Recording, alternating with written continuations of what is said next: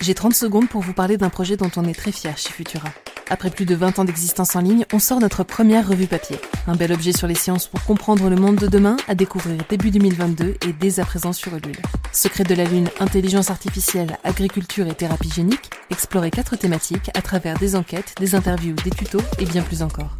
Le choix d'un financement collaboratif, c'est la garantie d'une information indépendante et transparente. Alors rejoignez les décodeurs de savoir en allant découvrir le projet dans le lien en description ou directement sur Ulule, le mag Futura. 1812. Le Parlement anglais introduit le jour de la Saint-Valentin une loi pas pacifique pour un sou, la Frame Breaking Bill. Toute personne s'attaquant à un métier à tisser se verra infliger la peine de mort. À la Chambre des Lords, un jeune homme s'indigne et demande la tribune. N'y a-t-il pas assez de sang dans votre code pénal? Faut-il en répandre encore pour qu'il monte vers le ciel et crie contre vous? Sont cela vos remèdes aux maux d'une populace affamée et furieuse? L'auteur de ce discours enflammé n'est autre que John Gordon Byron, futur Lord Byron. Il défend les ludites, ces artisans qui détruisent à coups de masse les machines à tisser mécaniques qui les privent de leur emploi. La première bataille, en somme, entre hommes et machines. L'histoire est facétieuse. Ce sont ces mêmes engins qui inspireront en 1833 la machine analytique de Charles Babbage, l'ancêtre de l'ordinateur moderne. Et ce sera ironiquement la fille de ce même Lord Byron qui en percevra tout le caractère révolutionnaire. Elle deviendra même la première programmeuse de l'histoire. Ada Augusta Byron, comtesse Lovelace, née le 10 décembre 1815 à Londres. Elle est le fruit des amours très brèves d'Annabella Milbank, une jeune aristocrate folle de mathématiques, et du poète Lord Byron, sorte de Lady Gaga littéraire de l'époque. Un matin, je m'éveillais et me découvris célèbre, écrira-t-il. Dans toute l'Europe, le poète est célébré. Ses moindres faits d'armes littéraires et conquêtes quelque peu scandaleuses sont scrutés. Le bonhomme est pour ainsi dire la première rockstar de l'histoire. L'union d'Annabella et de Byron ne fait pas long feu.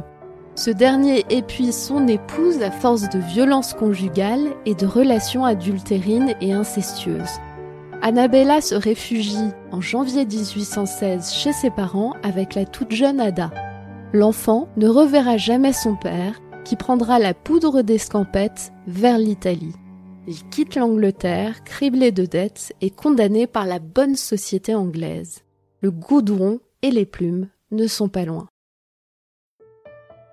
Pour tuer dans l'œuf tout défaut hérité de son drôle de père, la mère d'Ada impose un régime éducatif très strict. À 5 ans, l'enfant suit des cours de grammaire, de lecture, de musique, de géographie et d'arithmétique. Lorsque l'enfant affirme préférer la géographie, sa mère ordonne des leçons d'arithmétique supplémentaires. À 12 ans, entre deux maladies infantiles, la jeune fille rédige un ouvrage de flyologie elle rêve d'avions à vapeur, tente de construire des ailes articulées et dissèque des corbeaux. Elle apprend toute seule une partie de la géométrie de Paley. À 17 ans, la jeune Ada s'ennuie. Elle rêve d'indépendance. Elle aimerait vivre seule à Londres. Mais c'est un désir peu ladylike. Elle s'entiche de son précepteur et fugue chez lui. Le pauvre homme, terrifié des conséquences, la renvoie. Pour Lady Byron, c'est sûr, il est grand temps qu'Ada fasse son entrée dans le monde et trouve un époux. Nous sommes en 1833. Dans ces salons, Ada ne rencontre pas tout de suite un mari, mais trois âmes sœurs et mentors, les mathématiciens Charles Babbage, Marie Somerville et Augustus de Morgan. À l'époque, l'érudition chez une jeune fille n'est pas vraiment une qualité approuvée par la société.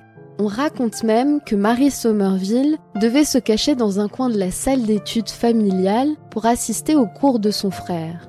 Mais les mathématiques sont jugées inoffensives par l'entourage d'Ada. Son médecin estime qu'elle tiendrait en respect toute tentation sensuelle. Elle entame d'abord une correspondance frénétique avec Marie Somerville que la jeune Ada accable de questions mathématiques. La mathématicienne nourrit son avidité intellectuelle en lui envoyant des livres et des exercices. Dans ces mêmes salons, Ada tombe follement amoureuse d'une machine. Le prototype de la machine à différence que Charles Babbage présente fièrement à ses convives. Cette machine, dira Ada, est le joyau de tous les mécanismes. Elle a trouvé sa passion. Mais en 1835, à 19 ans, elle se marie à un ami du fils Somerville, William King, futur comte de Lovelace. Ada tombe dans la maternité. En deux ans, elle met au monde deux enfants, elle tombe malade, pour se remettre, son médecin lui conseille de faire un troisième enfant. Pendant ce temps, Charles Babbage, qui a décidé que la machine à différence est trop 1820, s'attaque à son grand œuvre, l'ancêtre de l'ordinateur. La machine analytique, une machine capable de résoudre n'importe quel calcul. Ce formidable engin est constitué de cinq éléments. Une entrée de données qui lit des cartes perforées, c'est précisément ce principe introduit dans les métiers à tisser de Jacquard qui provoqua la colère des ludites 20 ans plus tôt. On y trouve aussi une entrée qui lit les cartes d'instruction, un moulin qui met en ordre, un magasin qui stocke les résultats intermédiaires et finaux, et enfin une imprimante pour éditer des tables de calcul sans erreur. Charles Babbage vient tout bonnement d'inventer l'ordinateur. Il n'imagine en faire qu'une super calculatrice, mais Ada Lovelace aura l'imagination qu'il n'a pas. En 1840, Charles Babbage donne une conférence pour promouvoir sa machine à Turin. Un ingénieur italien, Luigi Menabrea, y assiste et écrit une description de l'engin. Ada, qui sait que pour percer dans le milieu scientifique, il faut publier, entreprend de traduire en anglais le texte de l'italien. Sur la suggestion de Babbage, elle complète la traduction avec ses propres notes, qui représentent trois fois le texte original. Mais que trouve-t-on dans ces notes? De ces sept notes au total se dégagent plusieurs visions. La machine analytique, écrit Ada Lovelace, n'a rien à voir avec de simples machines à calculer, puisqu'elle permet à un mécanisme de combiner ensemble des symboles généraux en séquence d'une variété et d'une portée illimitée. Autrement dit, la machine analytique tisse des motifs algébriques, tout comme le métier jacquard des fleurs et des feuilles. En somme, elle voit déjà dans l'invention de Babbage une machine universelle multitâche proche de l'ordinateur moderne. Le deuxième concept à faire mouche se loge dans la description qu'elle fait de cette machine universelle. Là, elle s'inspire des enseignements qu'elle a reçus d'Augustus de Morgan, pionnier de la logique symbolique. Elle pourrait agir sur autre chose que des nombres s'il se trouvait des objets dont les relations fondamentales mutuelles puissent s'exprimer par celles de la science abstraite des opérations. Cette machine pourrait donc traiter des nombres, mais aussi des symboles. Mieux, d'après elle, la machine pourrait composer des morceaux de musique raffinés et scientifiques de n'importe quel degré de complexité. Plus d'un siècle avant les travaux d'Alan Turing, elle décrit une machine qui composerait de la musique. Cette machine est l'incarnation même de ce qu'elle appelle la science poétique. Ada est bien l'enfant de ses parents, sa mère scientifique et son père poète.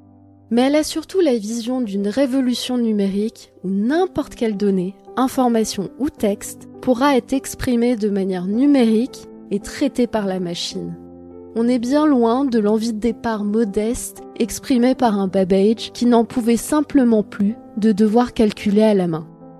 Enfin, dans la fameuse note G, Ada Lovelace décrit étape par étape un programme informatique permettant de générer des nombres de Bernoulli, une suite de nombres rationnels. Elle rédige une suite d'opérations et explique dans un tableau comment chaque opération serait introduite dans la machine. Elle imagine même un sous-programme ainsi que le concept de boucle récursive, une suite d'instructions qui se répètent. Elle envisage brièvement une bibliothèque de sous-programmes, une idée que Grace Hopper reprendra avec d'autres un siècle plus tard. Dans cette même note, elle décrit précisément comment l'algorithme doit être introduit dans la machine. Au passage, elle pose les bases du langage de programmation C++. La traduction et ses notes sont publiées en 1843. En dépit de tous les efforts de Babbage, la machine analytique ne verra pas le jour de son vivant et Ada ne connaîtra jamais les ordinateurs modernes. Les deux compères ne travailleront plus ensemble, elle n'écrira pas d'autres articles scientifiques.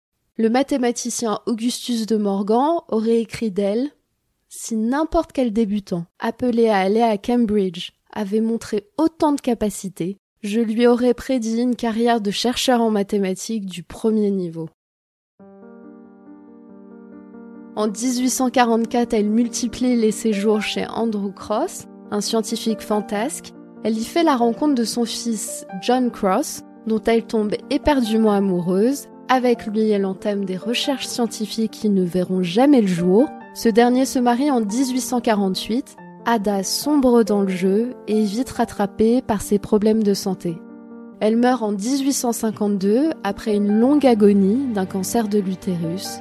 Elle avait 36 ans. Il faudra attendre les années 30 et Alan Turing pour que son travail sorte de l'oubli. À la fin des années 70, le département américain de la défense baptise un langage de programmation ADA. Ada Lovelace est après tout la toute première programmeuse de l'histoire.